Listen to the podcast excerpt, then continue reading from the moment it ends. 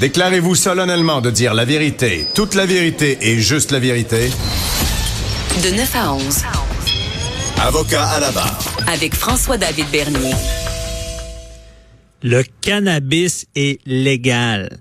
C'est simple, il est légal. Non, c'est pas si simple. Il est légal, mais il y a beaucoup de questions depuis sa légalisation, que, ça, que ça soit bon d'avoir des plans à la maison, il y a une portion fédérale, provinciale, euh, que ça soit bon des accusations au volant, euh, beaucoup de questions et qui de mieux qu'un procureur euh, du DPCP, directeur des poursuites criminelles et pénales, maître Justin Tremblay qui est avec moi. Bonjour maître Tremblay. Bonjour maître Bernier. Merci d'être avec nous. Qui de mieux que le DPCP pour nous expliquer qu'est-ce qui se passe depuis la légalisation du cannabis? Et d'ailleurs, euh, je pense que tu pourrais nous expliquer quelques mythes dans ce domaine-là. Ben oui, effectivement. Euh, comme vous l'avez dit en introduction, comme tu l'as dit en introduction, on utilise beaucoup de vocables décriminalisation, légalisation du cannabis, alors que la réalité juridique, c'est peut-être en fait qu'on a changé l'encadrement du cannabis. Ah, bien dit. À une certaine époque, donc avant le 17 octobre 2018, le cannabis était une substance qui était dont la possession, l'usage, la culture, le trafic, mhm. c'était pratiquement quasiment absolu. OK? Je dis quasiment absolu parce qu'il y a toujours eu cette réalité du cannabis possédé à des fins médicales. Oui, Donc, les gens qui se conformaient à ce régime-là pouvaient posséder du cannabis à des fins médicales, comme le nom l'indique. Mhm. Maintenant, pour tous les autres comportements, c'était littéralement interdit. Interdit. Parce que le cannabis médical était un peu comme la première brèche. Là. C'est, ben exactement. C'est qu'à un moment, à un moment, il y a un choix qui a été fait de permettre l'usage du cannabis à des fins médicales. Et mhm. donc, il y a un régime qui a été mis en place il y a plusieurs années pour permettre ça à l'intérieur d'un cadre légal. Ouais. Euh, strictement, évidemment, régi par des lois et des règlements. Euh, pour le reste, les consommateurs, sont vus récréatifs du cannabis, eh bien, eux, ils se trouvaient généralement en interdiction, puisque la loi réglementant certaines drogues et aux substances, qui est mhm. toujours en vigueur aujourd'hui, elle disait que la possession, la vente, la distribution, ce qu'on appelait le trafic avant, la culture, l'importation, l'exportation, c'est absolument illégal. Et donc mhm. là, on était passible, si on se faisait prendre par les policiers, d'être arrêté et d'avoir à subir un procès de nature criminelle Mhm. parce qu'on aurait contrevenu, contrevenu à une loi fédérale.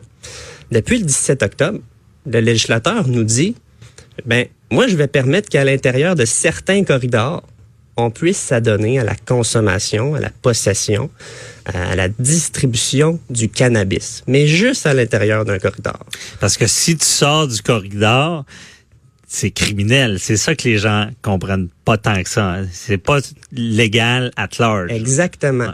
Euh, en sortant du corridor, il faut comprendre que dans les faits, le corridor, si on veut, il y a, il y a, il y a, il y a des petites lignes rouges par terre, hum. puis après ça, il y a les murs.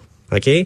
Les petites lignes rouges par terre à l'intérieur du corridor, on va dire que c'est la loi provinciale, la loi encadrant le cannabis. Ouais. Qui, par exemple, elle, va nous dire un individu, il peut pas avoir plus de 150 grammes de cannabis séché ou un équivalent à la maison. Mm-hmm. Alors que la loi fédérale, elle, elle ne donnera pas de limite maximale pour la possession simple. Okay. Le cannabis séché à la maison. Puis là, je parle pas de plantes, mm-hmm. je parle pas de culture, je parle de cannabis séché. Okay. Euh, ça, c'est un concept qui est défini dans la loi. Puis pendant que je suis sur ce concept-là, peut-être vous dire aussi que euh, on en discutait un petit peu avant l'entrevue, mais le cannabis, ça se présente sous différentes formes. Mhm. Hein? On, on, parlait dans les, journaux, dans les médias de jujubes. euh, ça peut être des huiles, ça peut être des gélules, ça peut être la feuille, la plante. Euh, donc, le législateur fédéral y a pensé à cette réalité-là. Et donc, les gens doivent comprendre que la loi fédérale, la loi sur le cannabis, elle nous dit, à titre d'illustration, puis on vient d'en discuter, dans un lieu public, on a le droit d'avoir 30 grammes de cannabis séché ou un équivalent. Mhm. Ça, ça veut pas dire que je peux avoir 30 grammes ou l'équivalent d'huile de cannabis ou 30 grammes de jujube. La loi va prévoir, si on veut, des tables pour nous dire, à titre d'illustration, ben, 30 grammes de cannabis séché, son équivalent comestible, ça va être un facteur de multiplication par 15. OK. Donc, je peux avoir un comestible de maximum 450 grammes qui contient du cannabis. Pas 450 hmm. grammes de cannabis, mais par exemple un muffin ou une tarte, ou peu importe un hmm. comestible, qui, qui a un poids maximal de 450 grammes. OK. Et des fois, quand on va être dans des concentrés, ben là, ça va être un facteur de réduction. Donc, je peux pas avoir 30 grammes d'un produit concentré, par exemple. Je peux en avoir une limite qui est inférieure à ça.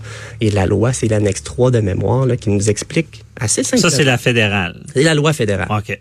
Donc, si on va au-delà de la loi fédérale, Oui. ben, criminel. Oui, C'est ça. exactement.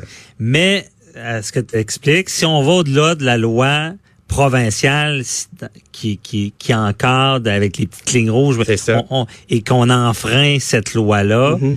théoriquement, on n'est pas en criminel, on Exactement. est en pénal, Exactement. ticket. C'est ça, une contravention. Donc, si un policier constate, euh, par exemple, qu'un adulte consomme du cannabis à un endroit où il ne le peut pas, un peu comme pour le tabac, là, on peut pas fumer du cannabis partout. Mhm. Et donc, si je fume du cannabis à un endroit où c'est interdit de le faire, puis par ailleurs, je respecte les composantes de la loi fédérale, mais le policier pourrait me donner un constat d'infraction, effectivement, au même titre que si je respectais pas le code de la sécurité routière ou d'autres lois pénales Ah, provinciales. C'est bon. Mais, euh, mais justement, parlant de mythe, là, euh, là, j'ai un spécialiste. Est-ce que, euh, parce qu'on on sait que, bon, le, le- le fédéral dit que il y, a, il y a- il y a des entités qui peuvent être visées pour que le cannabis soit légal. Et là, au Québec, monopole, SQDC, on, on établit que seule la SQDC peut vendre du cannabis. Ce qui veut dire que si on est en possession de cannabis au Québec qui ne vient pas de la SQDC, c'est du cannabis illicite. Donc, on, on- on est dans le criminel. là. Ben, ben, effectivement, l'intervention est très intéressante parce que euh, la, la loi fédérale, comme vous le dites au Québec, là, c'est la SQDC qui peut vendre du cannabis. OK? Un, un- un- un ami peut vous en distribuer. Si lui-même l'a acheté légalement à la SQDC, là, on peut se distribuer du Ah, cannabis licite. OK. Ça, ça m'amène à un concept important. Justement, le cannabis est licite. Mhm. On a du cannabis licite, on a du cannabis illicite. Maintenant, on sait pas c'est quoi du cannabis licite, mais on sait ce que c'est du cannabis illicite, donc on peut faire la déduction. Ouais. J'ai la définition avec moi, mais le, le, le, le, le gouvernement fédéral nous dit que le cannabis qui a été vendu, produit, distribué par une personne visée par une interdiction, prévue sous le régime de la présente loi ou d'une loi provinciale, ou qui a été importé par une personne visée par une interdiction prévue sous le régime de la présente loi, ben ça c'est du cannabis illicite. OK. Donc, moi, je vais à la SQDC, j'achète légalement mon cannabis et je décide d'en vendre à quelqu'un. Le cannabis, ben, je peux pas vendre ça. Moi, je suis pas la SQDC, j'ai pas d'auto- d'auto- d'autorisation de vente. Ouais. Donc, le cannabis qui était par ailleurs licite devient illicite, Illicite. OK. de par la transaction qui a eu lieu. Comme, justement, bon, l'histoire des plans. Oui. Fédéral permet quatre plans. Provincial, pas de plan. Bon, on n'a Mhm. pas le droit. Bon. Exact. Là, j'en fais pousser quatre selon le fédéral, ce qui veut dire que je suis en infraction pénale et non criminelle. Mais une fois que les feuilles de mon plan sont amassées, là, euh, je l'ai pas acheté à SQDC, puis je l'ai pris de plan que j'avais pas le droit d'avoir. Est-ce que je me ramasse en problème? Risquant des accusations criminelles parce que mon, mon le, le- le pot est illicite? C'est sûr qu'un procureur de la couronne, quand il va regarder un dossier, il va faire une analyse hein, de plusieurs facteurs. Mais ce qu'on peut dire, Mhm. c'est comme on, on vient d'en discuter, au Québec, la SQDC seulement peut vendre des produits du cannabis. Et à ma connaissance, elle ne vend pas de graines. OK. OK? Et donc, si moi, à la maison, j'ai des graines que j'ai achetées à un endroit autre. La SQDC, la Société québécoise du cannabis, OK. ben, mon cannabis est illicite. Ah oui, c'est ça. Et donc, au Québec, on se trouve en fait à être dans un cadre réglementaire, euh, un cadre. Ah, c'est intéressant, légal. les graines ne sont pas vendues, d'autres, le, le plan est illicite. Exactement. Parce que dans, est-ce qu'on sait que si dans d'autres provinces, ben, dans d'autres provinces permettent le- le- les- ces plans-là ou c'est seulement au fédéral? Je crois Ouais. qu'il y a certaines oui. provinces qui, permettent- qui permettent une culture à domicile, mais toujours évidemment à l'intérieur des limites de la loi fédérale, c'est-à-dire un maximum de quatre plans.